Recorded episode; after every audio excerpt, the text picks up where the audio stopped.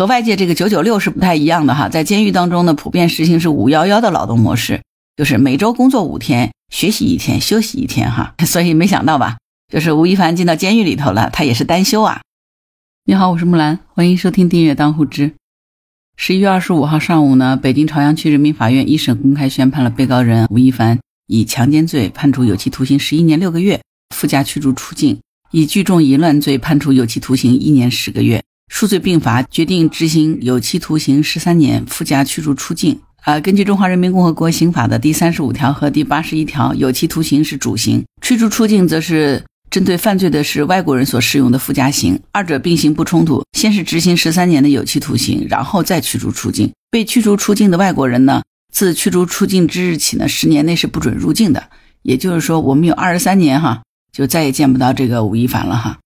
当然，我们也不用太担心这个外国人的伙食问题。呃，新华社曾经有一篇关于北京市第一看守所的文章报道，里头说外国犯罪嫌疑人也是可以吃上汉堡、面包等西餐的哈。对于吴亦凡来说，可能挺好奇的，说接下来他会送到哪个监狱呢？会不会需要踩缝纫机呢？按照咱们国家现在的这个司法制度来说呢，一般是不会将他送回户籍地服刑的，都是在案件发生地服刑。那如果是这样的话呢？吴亦凡目前是羁押在北京市朝阳区看守所。犯人从看守所到哪个监狱呢？一般是由省司法厅或者是省监狱管理局决定的。朝阳区看守所的对口监狱呢有四个，呃，一个是北京市第二监狱，位于北京市朝阳区南都各庄乡，主要关押的是无期徒刑、死刑缓刑两年执行的罪犯。第二个是延庆监狱，位于北京市西北的延庆县境内，距离市区七十余公里，主要关押的是男性。老病残罪犯为主的一所中型监狱，第三所呢是北京良乡监狱，位于北京市的房山区良乡，主要关押余刑是十至十五年的北京籍的成年男性罪犯的人物。第四个是燕城监狱，位于河北省三河市燕郊国家高新技术产业开发区的 G 幺零二国道上，多关押落马的厅官和外籍罪犯。因为吴亦凡是属于外外籍人士哈，那所以他这个户口也不在咱们国内。大约嘛，应该他十三年的落脚点儿哈，就应该是河北的燕城监狱了。不过值得注意的是呢，因为他已经在朝阳区看守所关了一年多，这个时间呢是可以抵扣刑期的。所以呢，如果吴亦凡收到判决书不上诉哈，大约一个月以后呢，就应该去燕城监狱报到了。也就是在十二月底的时候呢，他就应该会从北京市朝阳区看守所移交到燕城监狱。当然，按照现在咱们这个防疫制度，我觉得。他进了这个烟城监狱，可能还得单独七天的这个疫情观察隔离哈，确认没有什么阳性了，我估计才能转监室，对吧？烟城监狱呢，据说是普通罪犯的牢房是四人间，呃，有电视、独立卫生间，另外还有公共的洗澡间、储物室、阅览室、机房，还有个小超市。网上曾经有一个去过燕城监狱的人哈爆料哈说燕城监狱里头什么样的状态呢？普通罪犯的牢房是四人间，呃，有电视和独立的卫生间，另外还有公用的这个洗澡间、储物间、阅览室、机房，还有小超市。职务犯呢在另外一个监区，那个监区的牢房呢是两人间。那根据这个相关的报道说呢，这个燕城监狱是分成两个部分的，普通的刑事犯和外籍犯呢会关在一个区域，职务犯呢关在另外一个区域。所以呢，吴亦凡应该大概率是要入住四人间的哈。据说呢，盐城监狱的这个伙房是很干净的哈，座位呢类似于说是大学食堂用的饭桌，还有少数民族的这个就餐区域，午饭晚餐是两菜一汤。伙房外面呢是体育锻炼区域，还设有篮球场和健身器材。罪犯的劳动呢主要是制衣，对，就踩缝纫机。许多罪犯在制衣间的这个按照工作流程劳动，制衣车间的规模呢不大。另外呢，外籍监区的这个干警呢，全都是大学本科以上的学历，英语水平呢是能够达到四级以上的。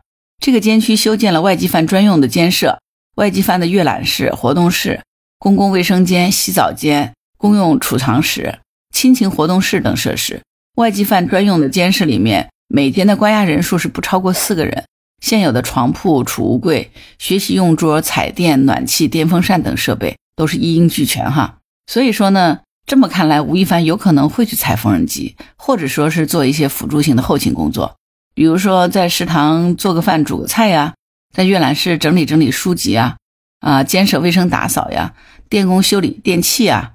那他歌不是唱的挺好的吗？那说不定也许会发挥一些特长，组织个合唱团之类的，丰富一下犯人们的这个监狱文化生活，比如说再写一个什么一碗细面之类的歌，对吧？另外呢，虽然判了他十三年，但是不见得他就一定会服刑十三年，因为中间可能会有减刑或者是因病保外就医的机会，这个呢就很难说了哈。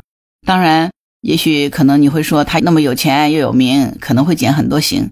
不过我觉得这个盐城监狱的这个规格很高，管理很严。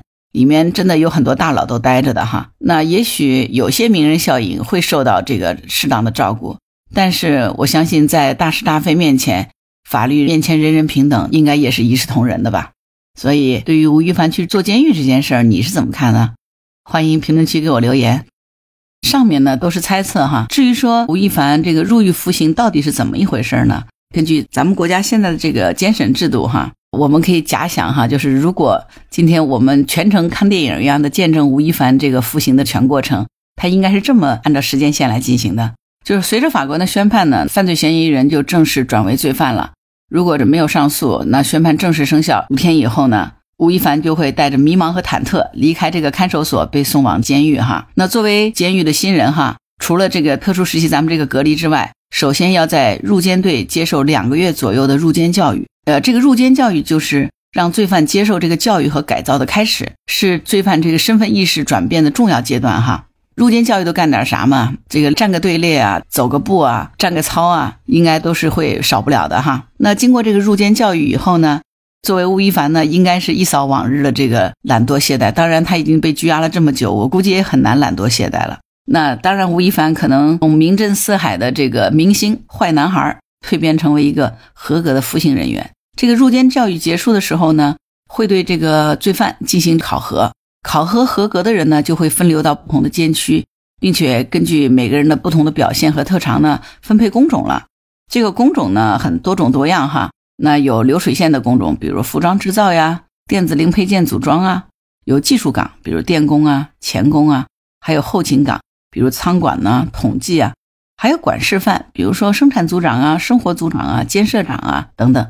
不过我估计吴亦凡刚进去的时候，应该是当不上这个管事范这种职务的，大概率应该是在流水线工种里吧，也有可能是后勤岗啊。当然技术岗就看看他有没有这个电工证了哈，有没有这个钳工等级证书。但是我觉得从吴亦凡角度来说，他应该被分配成这个踩缝纫机、服装制造的这个工作，我觉得应该大概率更可能吧。分配好工种以后呢，吴亦凡的这个服刑生活应该算是正式开始了。监狱呢是有一个详细的作息表的哈，所以呢，在里面服刑的罪犯呢，必须是严格遵守的。六点到六点半，你要准时起床，整理内务，打扫卫生，列队集合。六点半到七点呢，背诵行为规范，吃早餐。七点到七点半，队训、出工、干活啊。七点半到十二点，劳动或者学习。十二点到一点半，午饭、午休。一点半到下午五点半，劳动或者学习。五点半到六点晚饭，晚上六点到九点监狱组织的文娱活动和自由活动。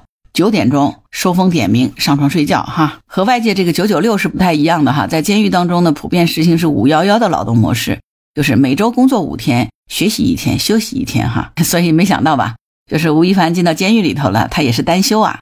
当然了哈，就是我们这工作之外，说人是铁，饭是钢。那作为资深饭桶，我相信吴亦凡肯定也是比较关注这个伙食问题哈。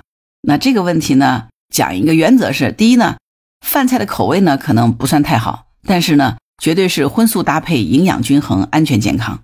那因为根据咱们国家监狱法的规定呢，服刑人员的伙食是有标准的哈，按月计算，具体为米面十八到二十公斤，肉类二到二点五公斤，蔬菜十六公斤。蛋鱼一公斤，豆制品一点五公斤，咸小菜一点五公斤，食用油零点七五公斤。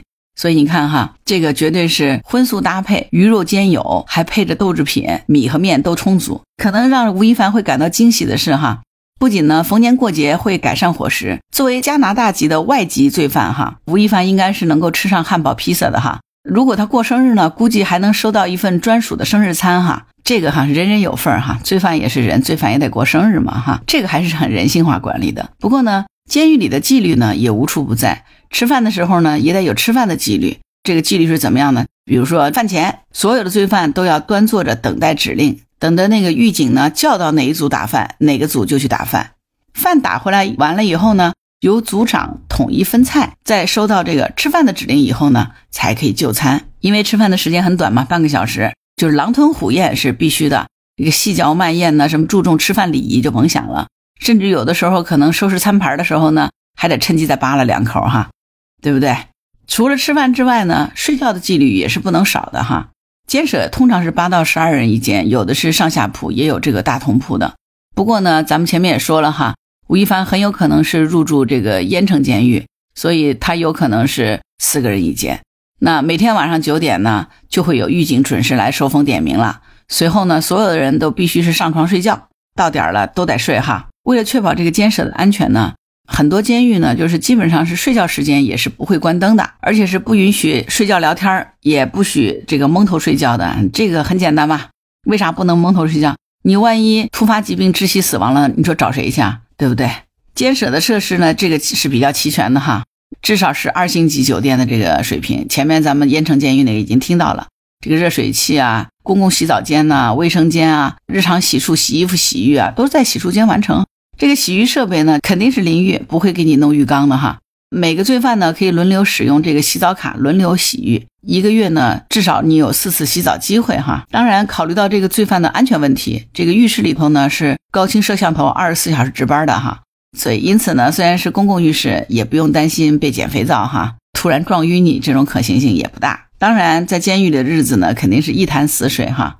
我相信吴亦凡慢慢会熟悉了这里的生活。劳动、学习、日常琐事，相信是经过无数次的这个重复，哈，他应该是成功的由入门的新人到精通，再到麻木。那各种的兴趣班呢，应该是已经满足不了他了。当然，每个月他们可能有超过五百元的在监狱内的这个小商超的购物，也说不定他就打算为这个枯燥的生活找点乐子。当然，这都是我的臆断哈，做不得数哈，因为也许人家彻底的就是痛改前非了，进去以后就是表现优秀是吧？这个认真改造呢。但是万一他不小心动了小心思，说假装肚子疼和两名狱友哈请了病假，躲在这个监舍的床底下打牌，那这个放心，这个监狱里面三百六十度无死角监控是天罗地网，那他们肯定是无处遁形的啊。所以呢，这个行为就是严重违反了监狱规定了，而且呢是影响恶劣。那这几个人呢，肯定是要被采取扣分并且关禁闭七天的处罚。这个禁闭室呢，不如平常住的这个舍监舒服了哈，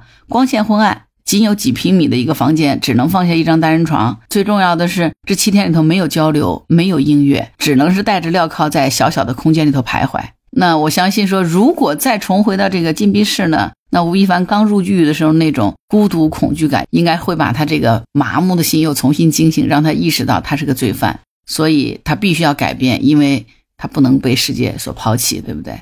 七天禁闭关完，基本上应该是痛哭流涕的，会向这个狱警反省哈，知道自己的错误犯在哪儿了。这禁闭出来了以后，又恢复正常的这个劳动、学习、改造这样的一个生活状态，对吧？根据咱们国家监狱法的规定呢。罪犯在监狱服刑的期间呢，是可以会见亲属和监护人的，一般呢每个月一次，每次呢半个小时到一个小时。所以吴亦凡的这个亲友呢，应该是能够每个月见他一面哈。我相信他应该会把这个积极争取减刑的想法告诉前来探监的这个亲友哈。那亲友肯定也得安慰他呀，对吧？毕竟你在里头待着，你这是没有自由啊。对自由的渴望，我相信应该是会坚定这个吴亦凡做出努力的决心的哈。呃，也许呢，他又重拾了课本，是吧？加强自身文化素养，积极参与监狱组织的各类活动。